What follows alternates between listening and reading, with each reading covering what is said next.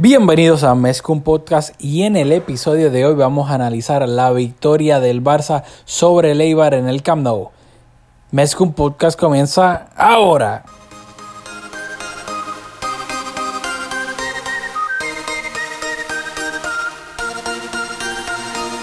Kevin Roland, contigo empezó todo.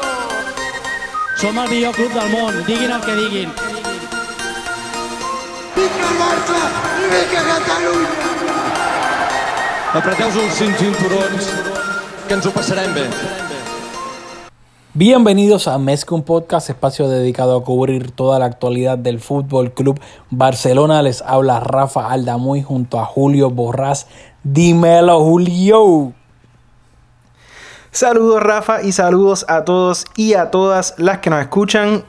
Eh, hoy una semana... Este episodio va a ser interesante porque qué semana más rara. O sea, si al principio de esta semana tú me dices que íbamos a terminar la jornada como, como líderes en solitario de la liga, yo, yo jamás te lo hubiese creído con todo lo que pasó fuera del campo y, y de verdad que una semana extraordinaria.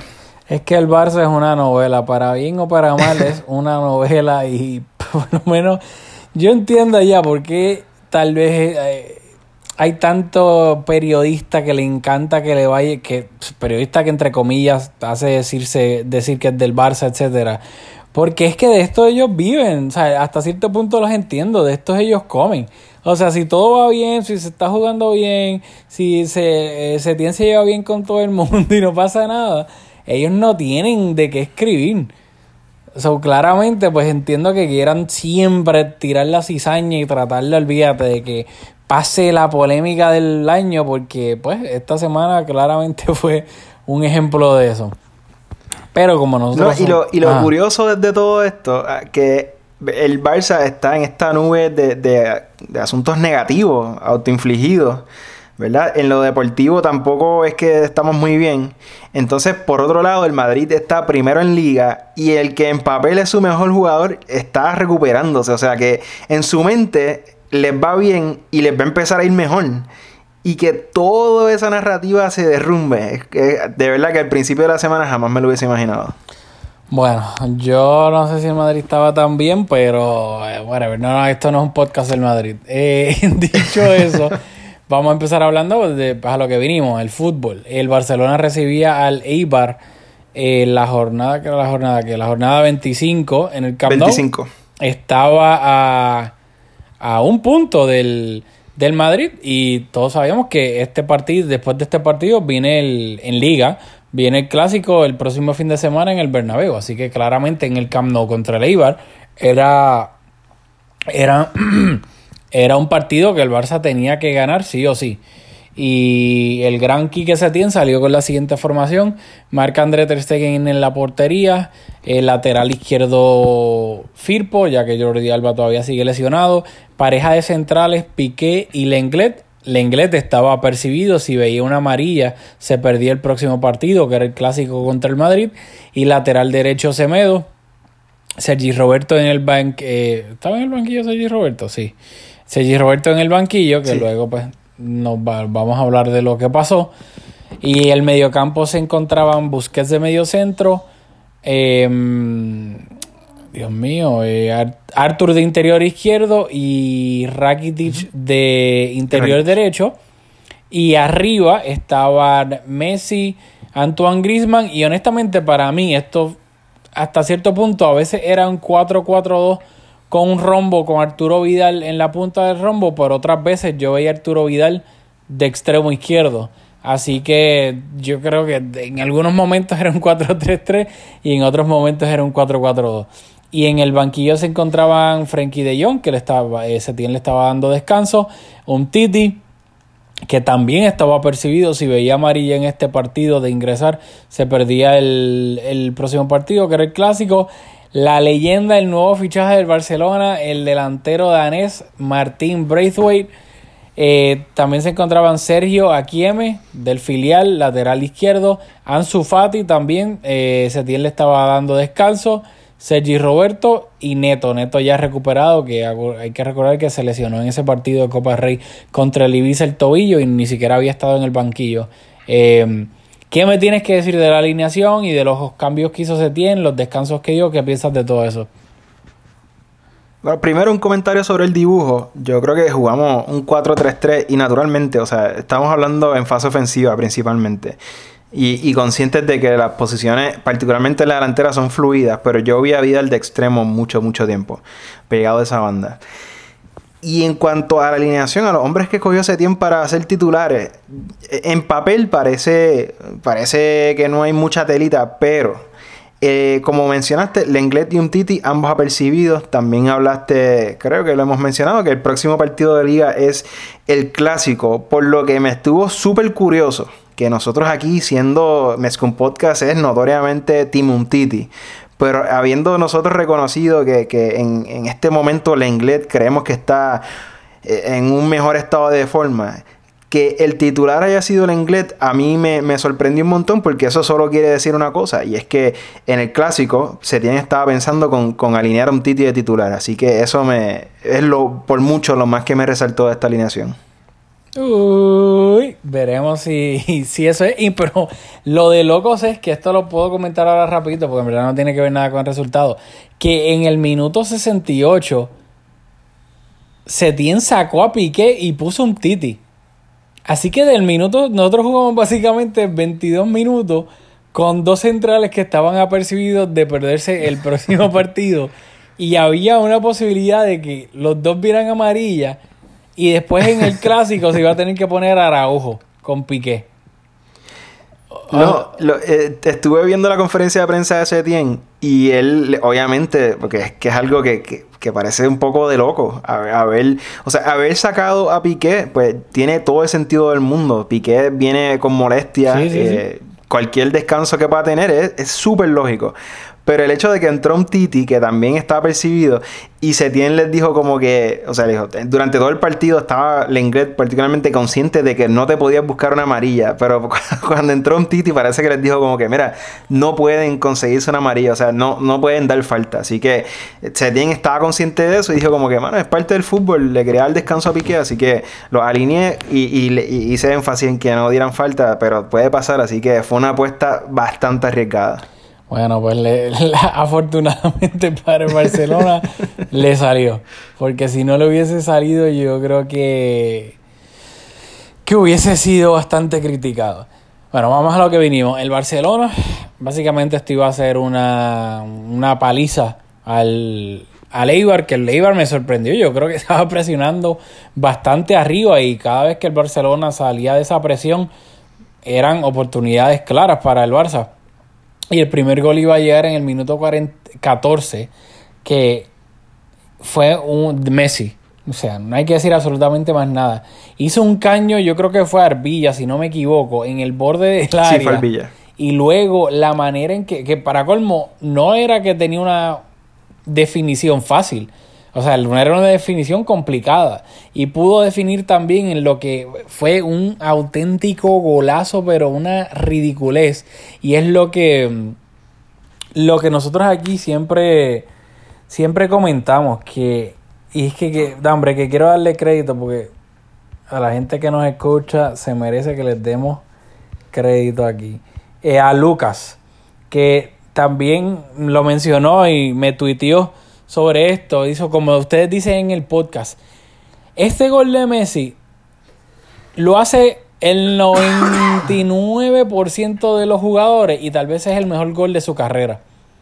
Pero como lo hizo Messi, me, esto yo creo, fuera de broma, yo creo que no entra ni en el top 20 de los goles de la carrera de Messi. Y fue una ridiculez. No sé si en el top 20, o sea... Yo no creo que entre en el top 20 o sea, de los... Uf. Yo estoy seguro, No sé, o sea, sin saber ahora mismo, ni, ni off the top of my head haber hecho una lista de nada. Yo estoy seguro que yo te puedo encontrar 20 goles de Messi mejores que este en toda su carrera. Eh, Es probable, pero ¿sabes? esto fue un golazo. Sí, sí, sí.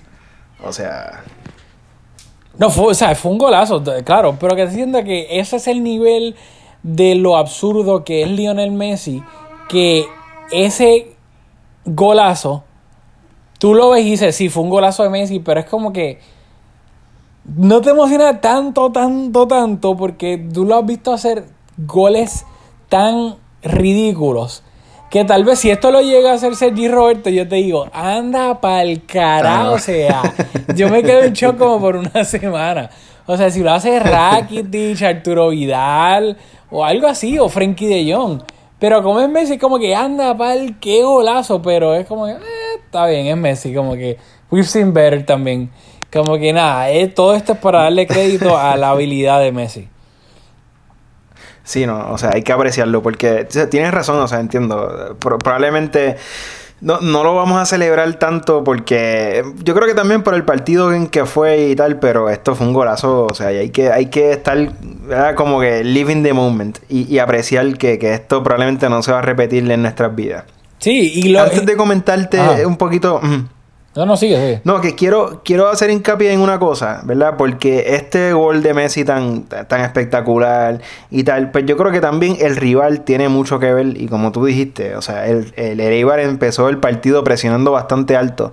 Y quiero detenerme aquí para hacer, eh, para hacer una observación. Y es que, aunque el rival era bastante flojo, la presión, la recuperación, quiero decir, la recuperación tras pérdida y la presión del Barça ante la salida de, de fue espectacular. Yo te diría que en la era de Setien es el partido en que esa presión más efectiva ha sido. Así que si yo fuera, aparte del resultado, si yo fuera a, mencionar algo, a destacar algo de este partido como lo más positivo, sin duda, fue la presión espectacular, pero o sea, nosotros hemos hablado aquí ah, con Valverde lo fácil que superaban esa primera línea de presión y lo vulnerable que el equipo quedaba cuando que el equipo quedaba largo estirado y, el, y nos superaban esa primera línea lo mal que, se veían los centrales porque tenían demasiado recorrido y estaban en desventaja. Y en este partido o sea fue súper vistoso ver lo efectivo que era el Barça recuperando el balón. Dicho eso todo lo que vamos a hablar hoy está enmarcado en el contexto de que el Eibar está peleando en los puestos de descenso. O sea, luego de esta jornada está en la posición número 17, ahí coqueteando, ¿sabes? En esa última posición de los que se salvan, pero entrando estaba en la posición número 16. Así que estamos ante un rival basta que, no le va muy bien en la liga. Y en los últimos cinco partidos, en, en, esta racha que voy a comentar, hay un partido de Copa del Rey. Han perdido dos veces y tuvieron dos empates. Curiosamente, en casa le ganaron a 2-0 al Atleti que, ¿verdad? Pues pensarías contra un equipo que, tiene la capacidad de ganarle al Atlético de Madrid, después de lo que acaba de hacer el Atlético en, Liga de Campeones, pues tiene un montón de mérito y, muy cierto. Pero todas estas cosas impresionantes como la recuperación, como los goles de Messi, como el, resultado, fue ante un equipo bastante flojo. Así que quiero decir eso para luego que nuestros comentarios pues no, eh, ¿verdad? estén enmarcados en ese en esa cajita de que, oye, fue contra un equipo flojito. Bueno, gracias a Julio Chip por su aporte a este podcast de, datos. Es increíble. Eh, pero, pero entiendo lo que dices, pero viniendo de donde veníamos con Valverde en ese aspecto, no creo que. No, yo sé que obviamente no es que le estés quitando crédito, sino que lo quieres poner en contexto, pero a lo que me refiero es que no creo que se deba, entre comillas, minimizar porque sea el Eibar, porque lo positivo es que se está haciendo y se está haciendo de una manera efectiva, que antes con Valverde ese aspecto, fuese contra quien fuese, la mayoría del tiempo no se hacía de manera efectiva. Así que con Setién se haya recuperado esa presión alta efectiva, sí, es verdad, fue el Eibar y qué sé yo, pero antes con Valverde ni contra el Eibar se hacía bien. Así que creo que pues mirarlo un poquito más positivo, como que sí, ponerlo en contexto, pero mirarlo como que contra, que bueno, esto es como que un buen indicio. Este, Dicho eso, el, en el minuto.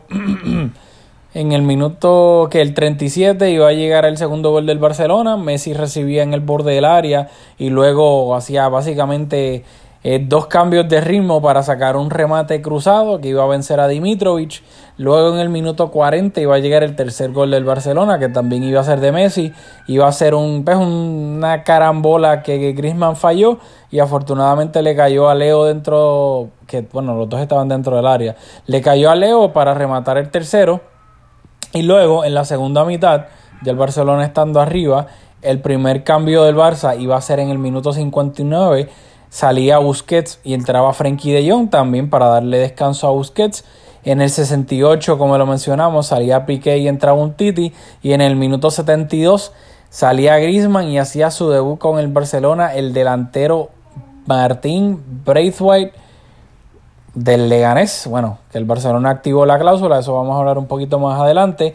¿Y por qué lo menciono? Porque en el minuto 87 iba a llegar el cuarto gol del Barcelona, iba a ser un gol de Messi.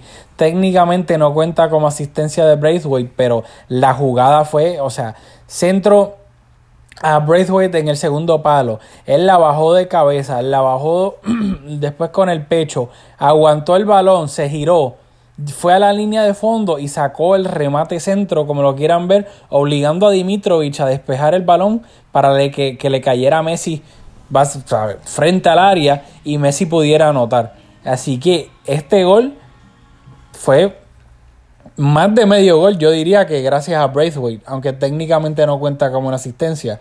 Y luego en el minuto 89 iba a ser básicamente el gol entre Braithwaite y Arthur. Arthur iba a conducir el balón iba a ser vertical. Un mensaje, eso fue ahí dedicado a Julio. Eh, conduciendo el balón y luego le dio un pase filtrado a Braithwaite que venía haciendo un desmarque hacia el lado izquierdo y luego Braithwaite, sacó el remate obligando a Dimitrovich, pues, pues, obvio, a tratar de atajarlo como, como pudiese y le rebotó de una manera rara en el, en el talón de su pierna derecha y el rebote le cayó a Arthur básicamente a puerta vacía para que pudiera rematar y así el Barcelona ganaba el partido 5-0. ¿Qué me tienes que decir algo de la primera mitad, la segunda, de Braithwaite? No sé, algo que quieras mencionar del partido antes de pasar a otros temas. Bueno, te, tengo que preguntar si tienes prisa porque te pasaste por encima de todo. Pero sí tengo, créeme que tengo comentarios sobre, sobre un montón de cosas. Así que vamos a empezar. Primero, en el segundo gol de Messi, de nuevo, o sea, restarle mérito a Messi sería ser, ser un tonto. Pero creo que Dimitrovic tiene mucho que ver en ese gol. Luego, en el tercer gol, vimos al Messi más generoso. Siempre eh, hay especulaciones de que de entre la relación de Messi y de Griezmann. Y en este caso, Messi estaba, o sea, tenía con su perfil izquierdo, estaba en una muy buena posición para rematar y le quiso ceder el gol a, Grisman y Grisman un poco pasivo, eh, ¿verdad? No fue capaz de concretar esa jugada y como dijiste, de carambola le cayó a Messi. Y creo que ese fue el principio, esa primera acción de varias acciones, o sea, eso fue el comienzo de la actitud de, de Griezmann en el resto del partido, que algunos balones que realmente eran para él, que no le llegaron y, lo vimos desesperado porque tuvo una oportunidad de oro, la falló y estuvo todo el partido buscando tener otra oportunidad para entrar en el marcador y, y no, y no ocurrió así. Así que de Griezmann, o sea, esperamos mucho más de Griezmann. Entonces, el partido, habiendo metido Messi ese tercer gol, el partido terminó 3-0 en la primera mitad y creo que la primera mitad fue excelente y creo que fue la parte competitiva del partido. Luego, el Barça, siendo el equipo veterano que es y con el marcador más que asegurado, en la segunda se dosificó. Así que quiero hacer unos comentarios sobre algunos jugadores y ¿verdad? Y enmarcarlos más o menos en la primera mitad, porque en la segunda el, el Barça sin duda que bajó bastante el acelerador. Lo primero, Vidal. Creo que. Eh, dame un segundo, dame un segundo. Vidal. Vamos por línea de atrás para adelante. Ya hablé de Grisman. Eh, eh, en el extremo izquierdo, o sea, sería bien Sería injusto de mi parte reprocharle algo a Vidal jugando como extremo izquierdo. Sabemos que a Setién le gusta tener a Vidal cerca del área. Por eso creo que es efectiva su, posición detrás de, los puntas. Pero jugando de extremo como yo lo vi, pues no estuvo muy efectivo y eso no, no, es culpa de él. Así que en, ese sentido yo creo que Vidal tiene un pase. Al me gustó mucho su partido. Curiosamente creo que cuando no está Frenkie los dos, esos dos jugadores como que juntos, eh, nos gusta el mediocampo del, del pueblo y tal, pero como que han tenido algunos partidos que no, que no, como que no han cuajado muy bien, o que el equipo, cuando los dos están en el campo juntos, como que el equipo le falta algo. Y en este caso, jugando con Rakitic, que Rakitic envejeció como cinco temporadas del año anterior a esta, parece otro jugador, pero Artur creo que lo hizo muy bien. No sé si es que al lado de Rakitic resalta bastante, pero creo que lo hizo muy bien. Creo que Busquets también eh, hizo un, un partidazo. Y algo que me estuvo bien curioso, que en la era Setien hemos enfatizado, y creo que todos podemos coincidir con que eh, hay un intento de que los laterales tengan más protagonismo. Y creo que es un, un intento bastante grande. Es un esfuerzo que el equipo está haciendo por incorporar los laterales al ataque. Y en este partido, creo que por lo débil que era el rival, el Barça se le dio bastante bien jugando por el centro. Y los dos laterales estuvieron mal. O sea, e- es curioso que cuando mejor está diseñado el equipo para, para el juego de los laterales, yo creo que fue. no recordaba un juego en donde los dos jugaron malísimo. Así que me, me sorprendió que, que tras esta. Eh, esta nueva era, esta, este nuevo enfoque, pues que, que no lucieran mejor ante un rival tan débil que hubiésemos pensado que hubiésemos tenido más oportunidades por las bandas y esos laterales incorporándose desde atrás. Así que quería, no quería terminar sin enfocarme. Si, si vamos a sacar algo negativo del partido, yo creo que serían los laterales. Ok, ok, ok. Este, pues nada, el Barcelona ganó. Eh, eh, pienso que fuiste despectivo diciendo eso de la segunda mitad. Yo creo que tal vez. Yo espero que tú no le estés quitando crédito a Martín. Y lo que hizo desde que entró. No, no, sino, no, claro que no. O sea, eso tiene un montón de mérito. Y creo que los cambios, o sea, particularmente el, el, el de Braithwaite, como, eh, o sea, él es, es un jugador nuevo y, entró con, con toda la ilusión de, ante el público del Camp Nou, pues, para dar una buena impresión. Y, y, y, naturalmente, ¿sabes? Eso le dio un aire fresco al partido. Pero eh, sin duda que el equipo, pues, no jugó la segunda mitad con la primera, con la intención que lo hizo en la primera. Ah, eh, estoy. me salió un gallito ahí. Estoy bromeando, obviamente, con eso, Martín. El Barça ganó 5-0. Se ponía líder. eh, de, de momento. Durmió. eh, durmió líder.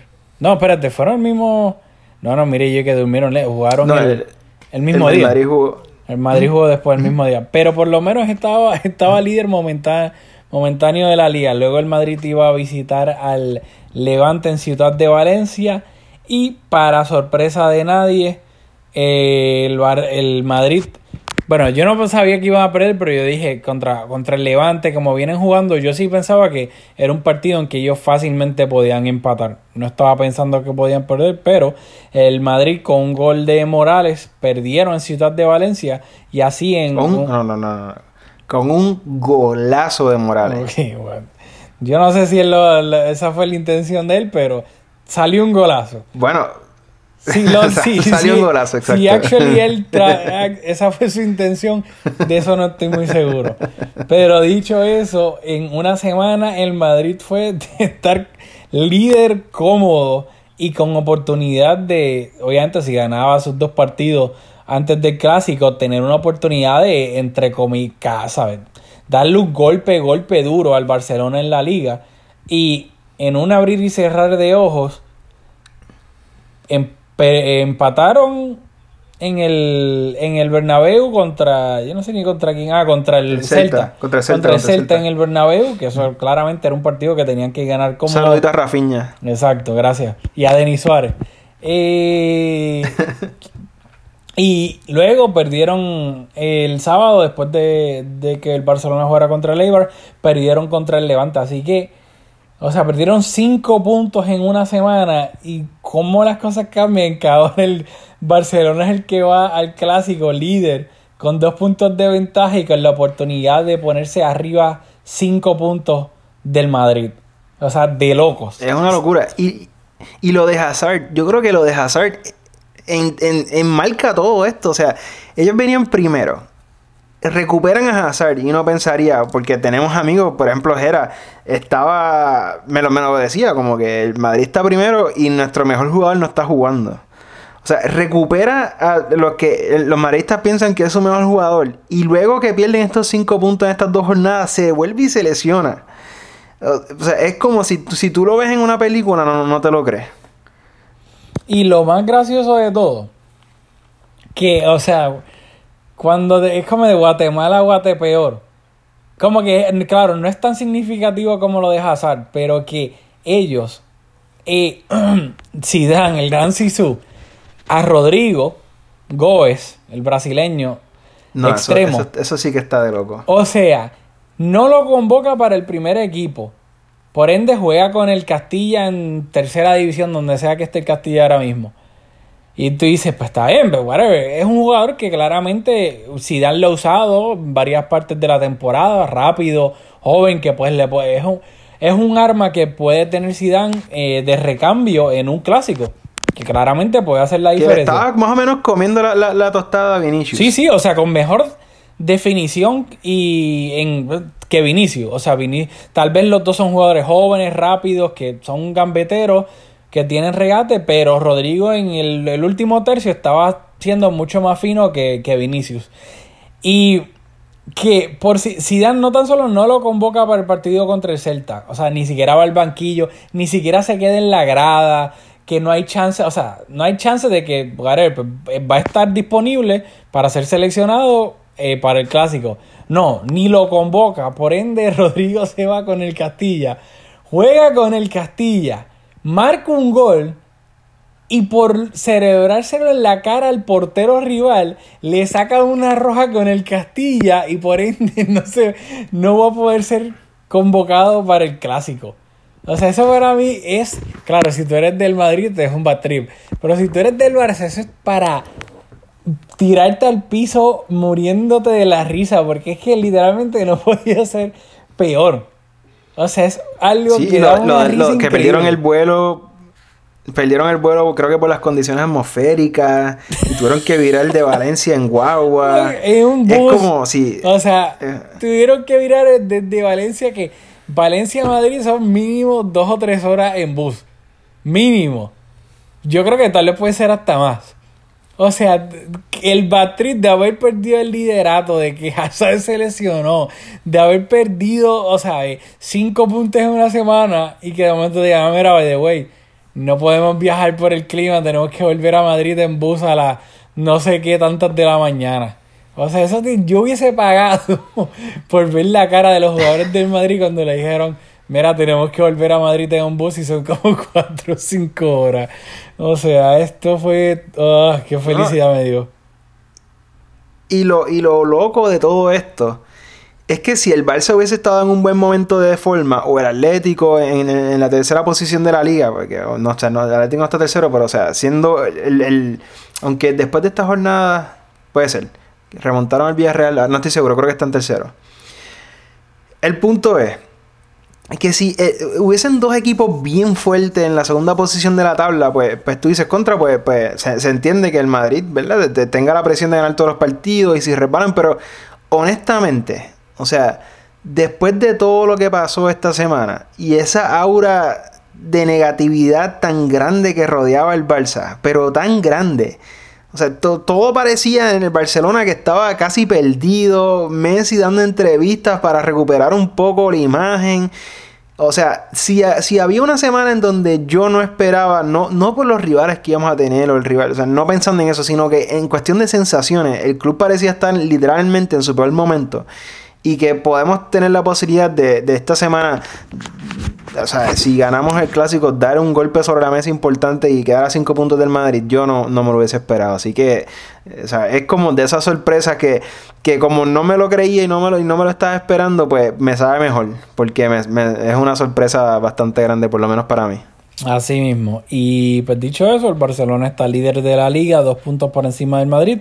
Y el próximo fin de semana es el clásico en el Santiago Bernabéu. Y el Barça tiene la oportunidad de ponerse a cinco puntos del Madrid. Eh, también pues vamos a- un poquito, ahora vamos para atrás entonces.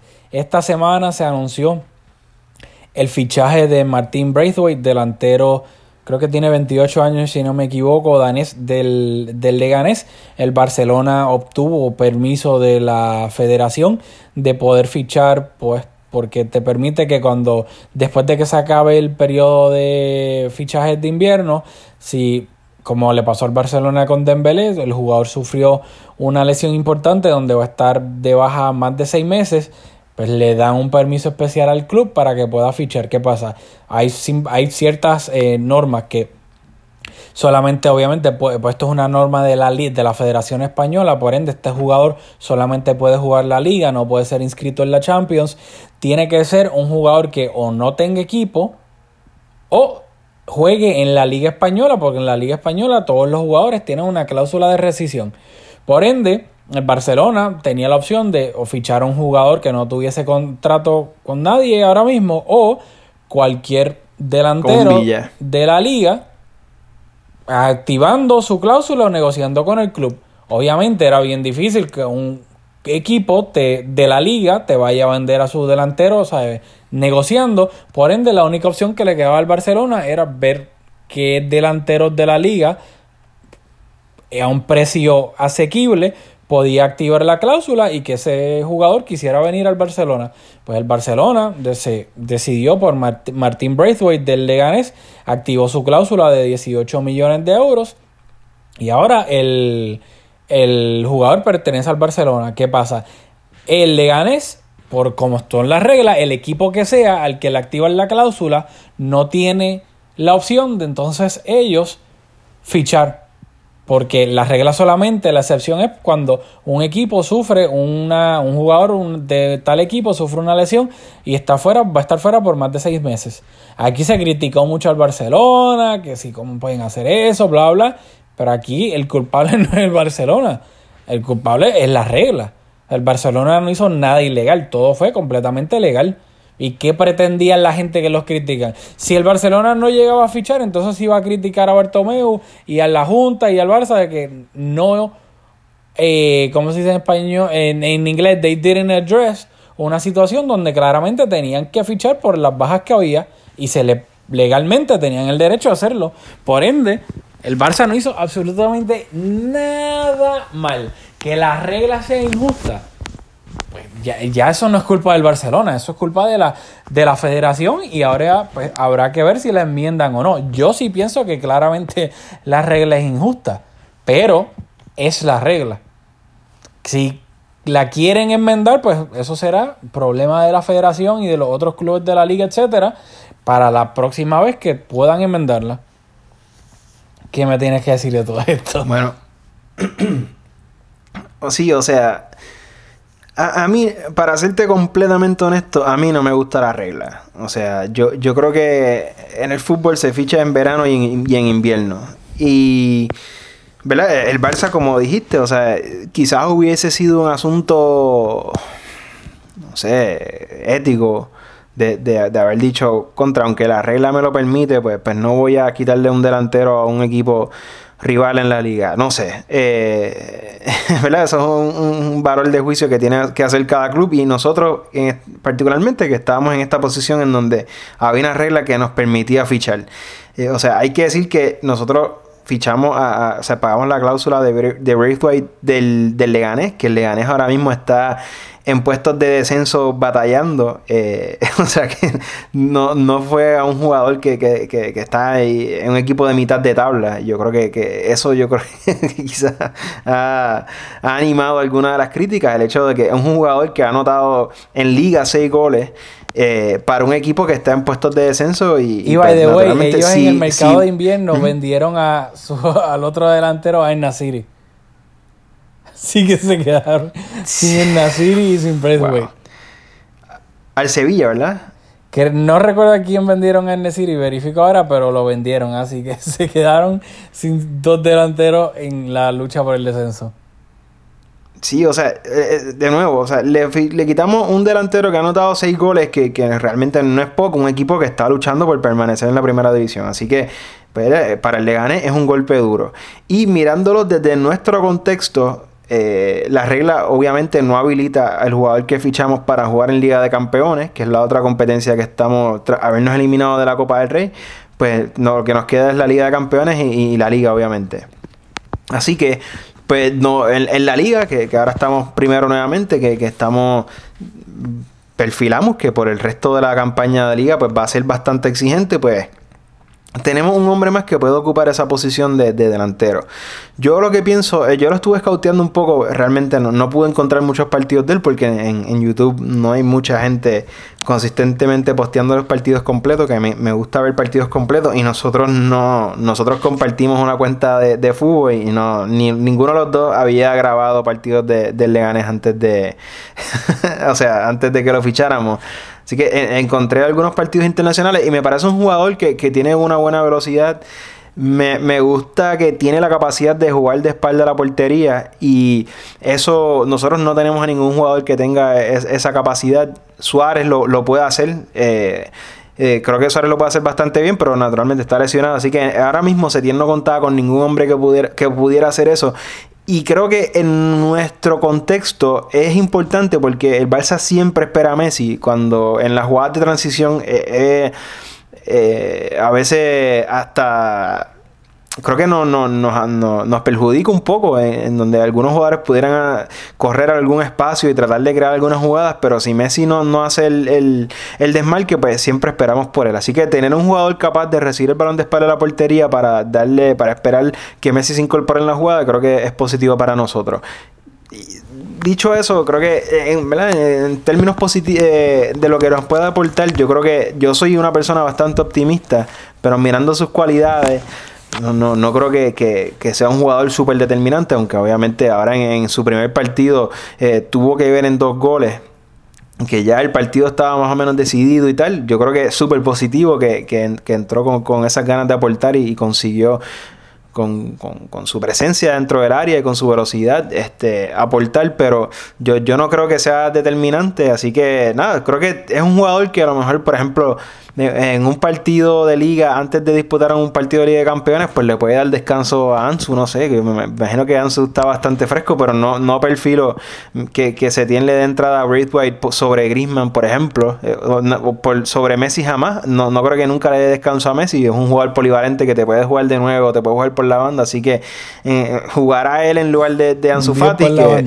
pensamos que... por la banda. Sí, o sea, pensando que pensando que los dos jugadores que pueden jugar en esa banda izquierda son Ansu y, y, Martin Braithwaite, pues le dará descanso a Ansu en algún momento o le, eh, o le dará descanso a, a, Griezmann, que, es punta. Braithwaite ha dicho que prefiere jugar en punta, así que pues no sé, veremos qué nos puede aportar. Yo, yo realmente no creo que sea un fichaje que, va a ser determinante en, ganar un trofeo, eh, bueno, el único trofeo que puede disputar, así que estoy contento que tenemos un hombre más en ese, en ese puesto, pero no, no estoy demasiado optimista con que su impacto va a ser muy grande. Ok, pues yo me voy a mojar. Eh, ya Julio se mojó. Me toca mojarme a mí. Eh, yo estoy de acuerdo contigo en que la regla es injusta, pero al final del día cualquier equipo que la pudiese haber aprovechado como la aprovechó el Barça, lo hubiese aprovechado. ¿Sabes? Cada equipo tiene pelea por diferentes objetivos en la temporada. Y si el Leganés a otro equipo hubiese tenido esa oportunidad y el dinero, lo hubiese hecho. Así que aquí, lamentablemente, es una regla que por cómo se dio ahora, pues es un equipo grande versus un equipo pequeño, un equipo que está peleando por el descenso, mientras otro que está peleando por el campeonato, por cómo se dio, pues creó polémica, pero al final del día aquí todo fue completamente ilegal. Luego ya, ahora de, ahora en adelante, sería problema de enmendarla a que la Real Federación, la Liga, ¿sabes? La Federación enmende esa regla. Pero aquí todo fue legal. por ende, a mí no me da nada de pena porque lamentable, aunque no creo que no fue, no me pareció justa, pero fue legal. Así que eso no es problema del Barcelona. El Barcelona hizo lo que tenía que hacer. Bartomeu hizo lo que tenía que hacer. Eh, el Barcelona se cubrió las espaldas. Y en cuanto a Martín como tal el jugador, aquí obviamente no es que no vamos a mentir, aquí nosotros nunca nos habíamos fijado en Braithwaite, ni siquiera cuando habíamos jugado contra el Leganés, etcétera, etcétera. Pero a mí sí me gusta el fichaje porque yo siempre lo he dicho aquí en el podcast. A mí me, yo siempre digo, speed kills. A mí me encantan los jugadores rápidos. Tú puedes ser menos bueno, un poquito más bueno, pero si tú eres rápido, especialmente en la delantera me refiero, con un Messi que en este stage de su carrera, para mí, necesita tantos jugadores que le hagan desmarques al espacio y jugadores rápidos. Porque Messi tiene el talento de habilitar a todo el mundo. O sea, Messi, la visión que tiene, la técnica que tiene, él puede habilitar a quien sea. So, él lo que necesita ahora mismo en este momento de su carrera es jugadores que le estén dando opciones de él poder pasar el balón al espacio, ya sea Griezmann, ya sea Ansu, ya sea Martín en este caso. Y jugadores rápidos que los tres jugadores que mencioné son rápidos, claramente unos más rápidos que otros, pero son jugadores bastante rápidos que pueden hacer desmarques al espacio. Por ende, yo creo que esto le va a venir de maravilla al Barça y especialmente a Messi en el Barcelona, porque sabemos, Martín Braithwaite no va a poder jugar la Champions, pero yo creo que él puede ser clave indirectamente en que el Barça tenga oportunidades de ganar la Champions o tenga mejor chance de llegar fresco a ciertos partidos, porque yo pensaría que ese es el punto de fichar a Braithwaite, de poder darle descanso a Ansu, de poder darle descanso a Griezmann en partidos ya sea antes o después de la Champions. Por ende, tratar de mantener entre comillas lo más fresco, porque Messi, el punto sea que Braithwaite juegue con Messi.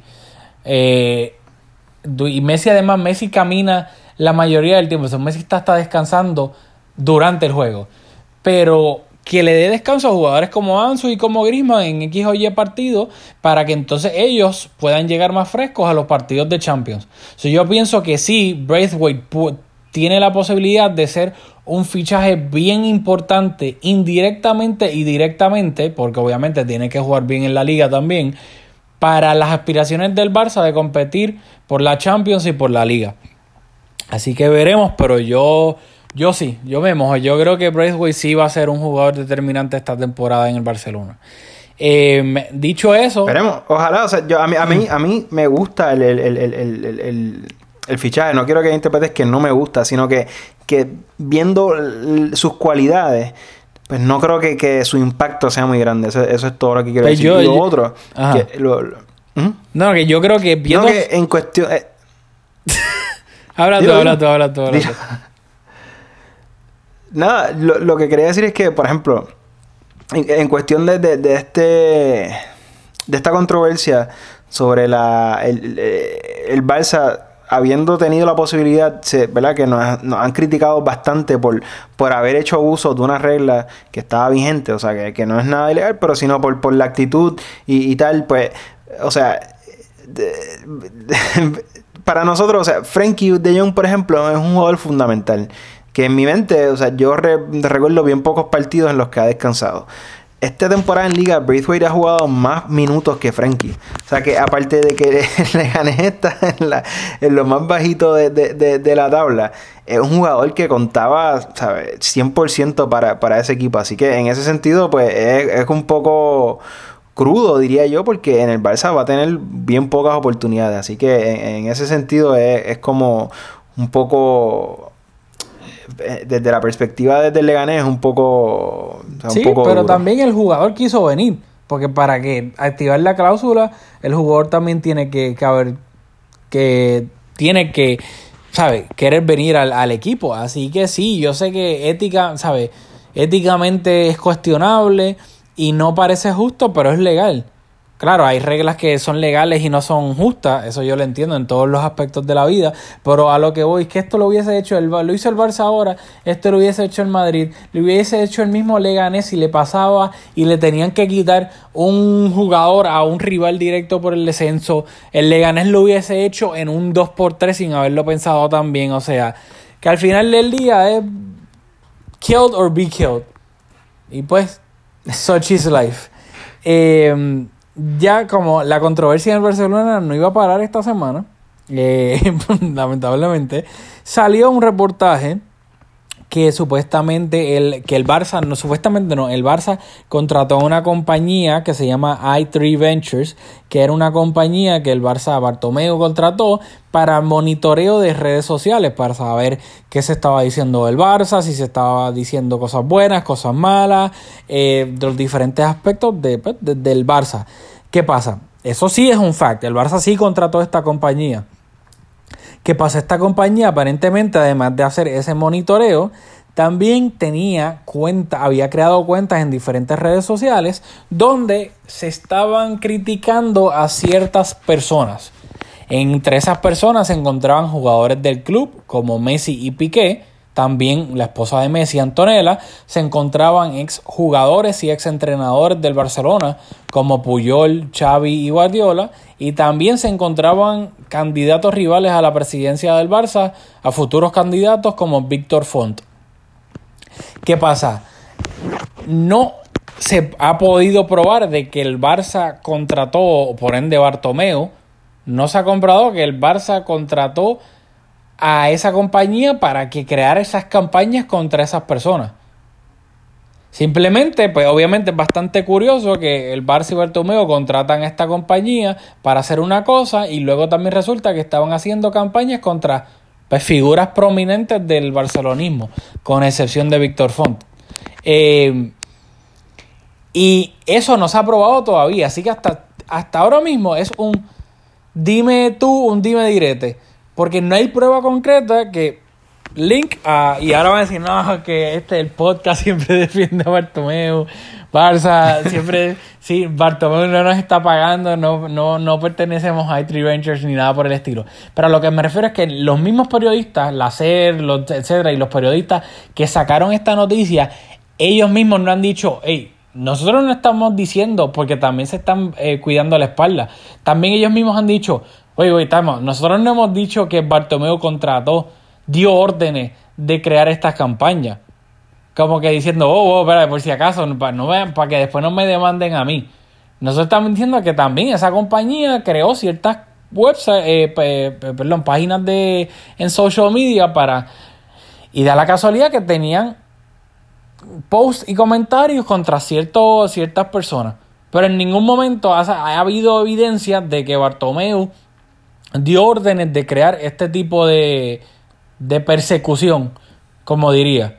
Porque salió supuestamente un papel donde con el template del Barça, el logo del Barça, que salía, que salía detalladamente las estrategias para desacreditar a Víctor Font. Pero no, eso no se ha probado que fue el Barça. Como que eso claramente lo pudo haber hecho cualquiera. Y decir, mira, aquí está el plan que, que dio el Barça para, para este, perseguir a Víctor Font. Como que eso literalmente no es oficial. Como que yo quiero que los facts estén, ¿sabes? Straight.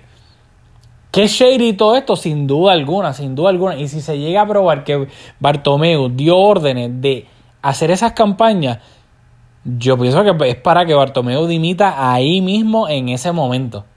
Sin duda alguna. Yo lo que estoy diciendo es que literalmente no hay una prueba completa de los periodistas que sacaron esto, de que se dieron órdenes de crear estas campañas. Bartomeu sacó un comunicado, luego también habló frente a la prensa y eh, acabaron contratos con esta compañía.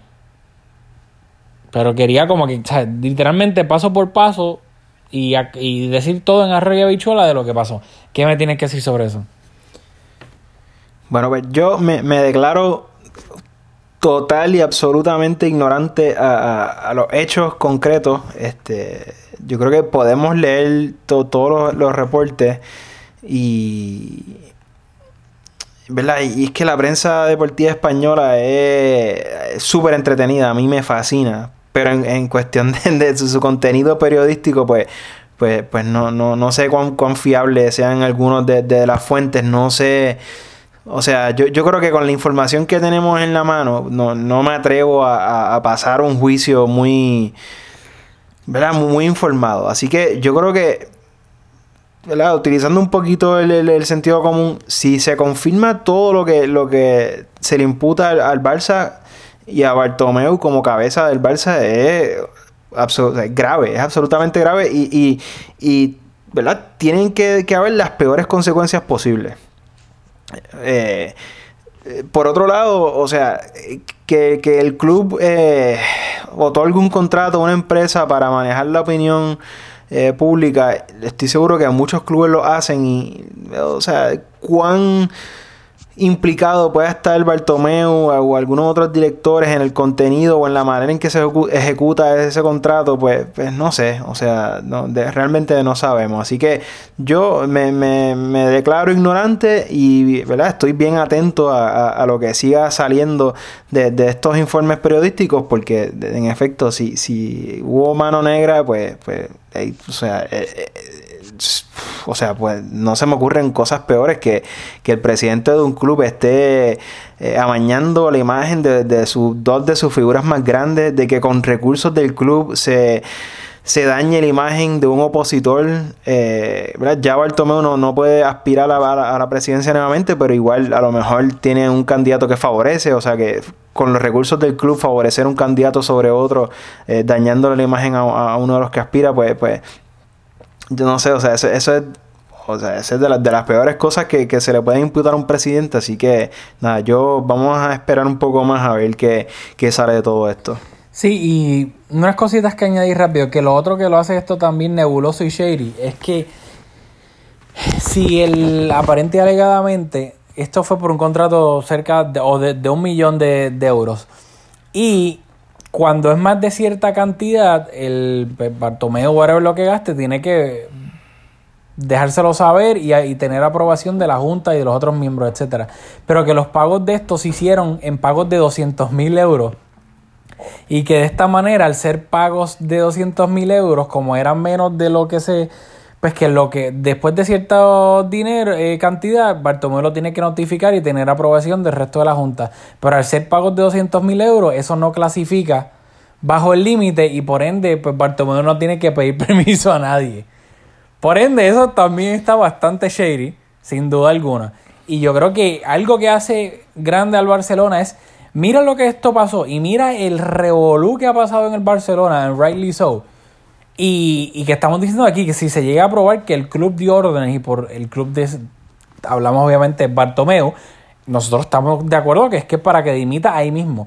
Pero mira cómo el Barça tiene ese rigor que tú estabas diciendo, ¿no? Que, o sea, me parece me parecería sorprendente que un presidente haya contratado, o sea, Florentino Pérez contrató, ya está aprobado la trama púnica, Florentino creó un medio, creó un periódico digital para hacer campañas a favor, eh, no me recuerdo si era a favor o en contra de Gareth Bale para manejar la opinión pública.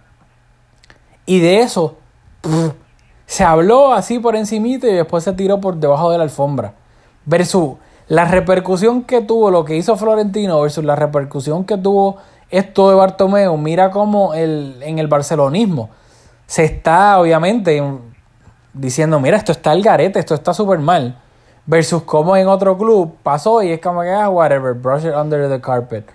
Como que, nada, para dar contexto. No, y Y lo- aparte que estos esquemas bien elaborados este, son realmente innecesarios porque sabemos todos que ambos clubes grandes y también otros clubes tienen periodistas en diferentes medios y no, no hay que hacer un esquema tan elaborado. O sea, todos sabemos quiénes son los periodistas que, que, que manejan información del club y, y- y trabajan en función de, de- de lo que, de los intereses del club. Y todos sabemos cuáles son los periodistas que se manejan en, función de lo que les pidan algunos jugadores. O sea, esto no, no, no Bartomeu no tiene que pagar un millón para una empresa. O sea, todos sabemos, o sea, eh, eh, Piqué claramente, o sea, lo, lo- lo- lo- que dijo que también hay tú que estudiaste periodismo, podemos entrar, porque el periodismo español a mí me encanta porque yo, o sea, yo escucho el larguero casi todos los días, leo todos los medios, y yo he escuchado unas barbaridades en el larguero que pasan en ficha, o sea, pero barbaridades, que, que en Estados Unidos, en Puerto Rico, pues, pues, le, le el trabajo quizás algunas personas. Pero Piqué le dice titera a un periodista, o sea, y, y lo quieren quemar que por el insulto a la profesión. Es como que, wow, espérate, que está aquí, aquí como, como, como dos varas. Así que no sé, es un asunto, es un asunto un poco curioso. Sí, no, inclusive tu gran amigo Bruno Alemani, Alemán, como se dice alemán. Eh, él dijo en la portería, programa de BTV, canal en, en Barcelona, lo que yo te mencioné ahorita, que como que retratándose, él dijo, la SER en ningún momento ha dicho que el Barça contrató para difamar. O sea, hasta lo mismo, la misma cadena que broke the news de, de todo esto, se están lavando las manos diciendo, espérate, nosotros dijimos la información que contrataron y que da la casualidad que esas redes sociales estaban criticando a tal y tal y tal persona. Pero nosotros no hemos dicho que Bartomeu las contrató para difamar, porque ellos no han probado eso, no hay prueba de eso. Y ellos no quieren decir eso y que después los demanden, ¿me entiendes? Por ende, aquí, y eso, lo, digo porque ahora mismo no hay prueba de que se contrató con ese propósito. Veremos. Si, si hay prueba de que se contrató para eso, pues aquí estamos claros en Mezcum Podcast que es para que dimita Bartomeu inmediatamente, si se prueba eso. Sí, es que yo creo que para, para ir cerrando esto, o sea, nosotros lo, lo que queremos es que, que, que el club esté en la mejor posición posible. Queremos lo mejor para el club. Y el club va por encima de Bartomeu, va por encima de Messi, va por encima de todo el mundo. O sea, al final del día, nosotros lo que queremos es que, que, que, el, que el Barça gane todos los trofeos posibles y, que económicamente se gestione bien y, que se trate bien al socio y que, o sea, queremos que, que sea un club saludable. O sea, si tú no, por ejemplo, si tú no eres parte del club como Guardiola, pues, pues, hermano, pues, pues no eres parte del club. O sea, yo, yo creo que que la gente como que coge bandos, coge equipos y, y, y Bartomeu pues no tiene mucha simpatía porque su gestión, ¿verdad? yo creo que, o sea, si, si vemos por los títulos, o sea, eh, bajo su mando, pues, pues hay algunos logros deportivos que, que, que son importantes. Yo creo que, que, su problema también es un poquito de proyección, porque por ejemplo, la Porta manejaba mucho mejor los medios y, y, yo creo que también todos los presidentes del Barça se miran en el espejo de, de, de, de Florentino, que maneja súper bien los medios y que... ¿verdad? Qué manera eh, bonita de decir que, maneja bien que, que maneja bien los medios. los controla bien. Pero o sea, yo Ajá. creo que, que Claro, y, y, es una presencia que, que, que, que Bartomeu, o sea, no, no se puede ni, ni, comparar. O sea, sea mejor o más efectivo en, en cuestión de su gestión del equipo, pues ahí debatimos, ahí entraríamos en un debate de, de, de, de muchas cosas. Pero, pero al final del día, pues Florentino es una figura que Bartomeu nunca va a ser. Y pues, o sea, por eso no, no, no tiene mucho la, la, la, simpatía de muchas personas. Pero al final del día, o sea, Bartomeu, o sea, el que sea que venga ahora, o sea, lo, lo, que nos debe importar a nosotros es que al club le vaya bien. Así que si en efecto el contrato de estas compañías con ese propósito, pues, pues, pues ojalá que, que termine su, su, su, presidencia antes del término. Y si no, pues, pues ojalá que, que podamos, no sé, continuar, o sea, no, no, no pido unión, o sea, esto es un partido político, pero, pero o sea, dejar afuera todos todo estos asuntos negativos porque parece, entonces sería que, que, que, que fue un ataque bastante, bastante dirigido, así que nada, hay que ser un poquito astuto y separar la, la, todo, todo este shade, saber separarlo. Sí, y, es que, y eso es lo que a mí me molesta, o sea, los bandos en el en el Barcelona. O sea, es tan tóxico el entorno que es irónico que el mismo Cruyff fue el que dijo que lo, que el, lo más tóxico del Barcelona era el entorno. Y ahora mismo el sector cruyffista de la prensa es los que están, olvídate, deseando que se queme todo para que entonces llegue alguien de su bando. Y mala mía, pero si tú quieres que al Barça le vaya mal en cualquier momento, para que entonces después llegue uno de los tuyos, tú no eres culé, a ti no te importa el Barcelona. Tú quieres usar el Barcelona para tu gente. Y eso es lo que pasa, por eso la gente que si Víctor Font. Está bien, Bartomeu claramente no es la persona más perfecta del planeta Tierra. Ha hecho cosas malas y ha hecho cosas buenas. Pero al final del día, todo el mundo siempre, porque se ha vuelto esta moda, eh, todo, como si todo lo que hiciera Bartomeu es malo. Cuando ficha de John, que claramente eh, tenemos el mejor mediocampista joven de Europa. Y fue gracias a Bartomeu. Eso se dijo o entre dientes o no se dijo. Pero cuando Bartomeu hace algo malo, que es verdad, eh, hace cosas malas, ficha, este, ahora, qué sé yo, a, no ficha un delantero centro eh, para suplir a Suárez. Olvídate, eso es, ay, Bartomeu, qué desastre, Bartomeu fuera, oh, pero cuando hace algo bueno no lo dicen. Y eso es lo que a mí me molesta, ¿sabes? Si aquí no podemos sacar pros y contras, tú vas a sacar cosas buenas y malas de Bartomeu, vas a sacar cosas buenas y malas de Rosell, vas a sacar cosas buenas y malas de Laporta, de, de Núñez, eh, de, perdón, de Gaspar, de, después, eh, antes de Gaspar, de Núñez, etcétera, y así, así. O sea, vas a sacar cosas buenas y malas de todo el mundo. ¿Sabes? Hasta el mismo Víctor Font, que es el único que hasta ahora, entre comillas, ha salido claro a decir que se va a postular para la presidencia. Víctor Font fue fundador del diario Ara, que es un periódico en Cataluña, en catalán.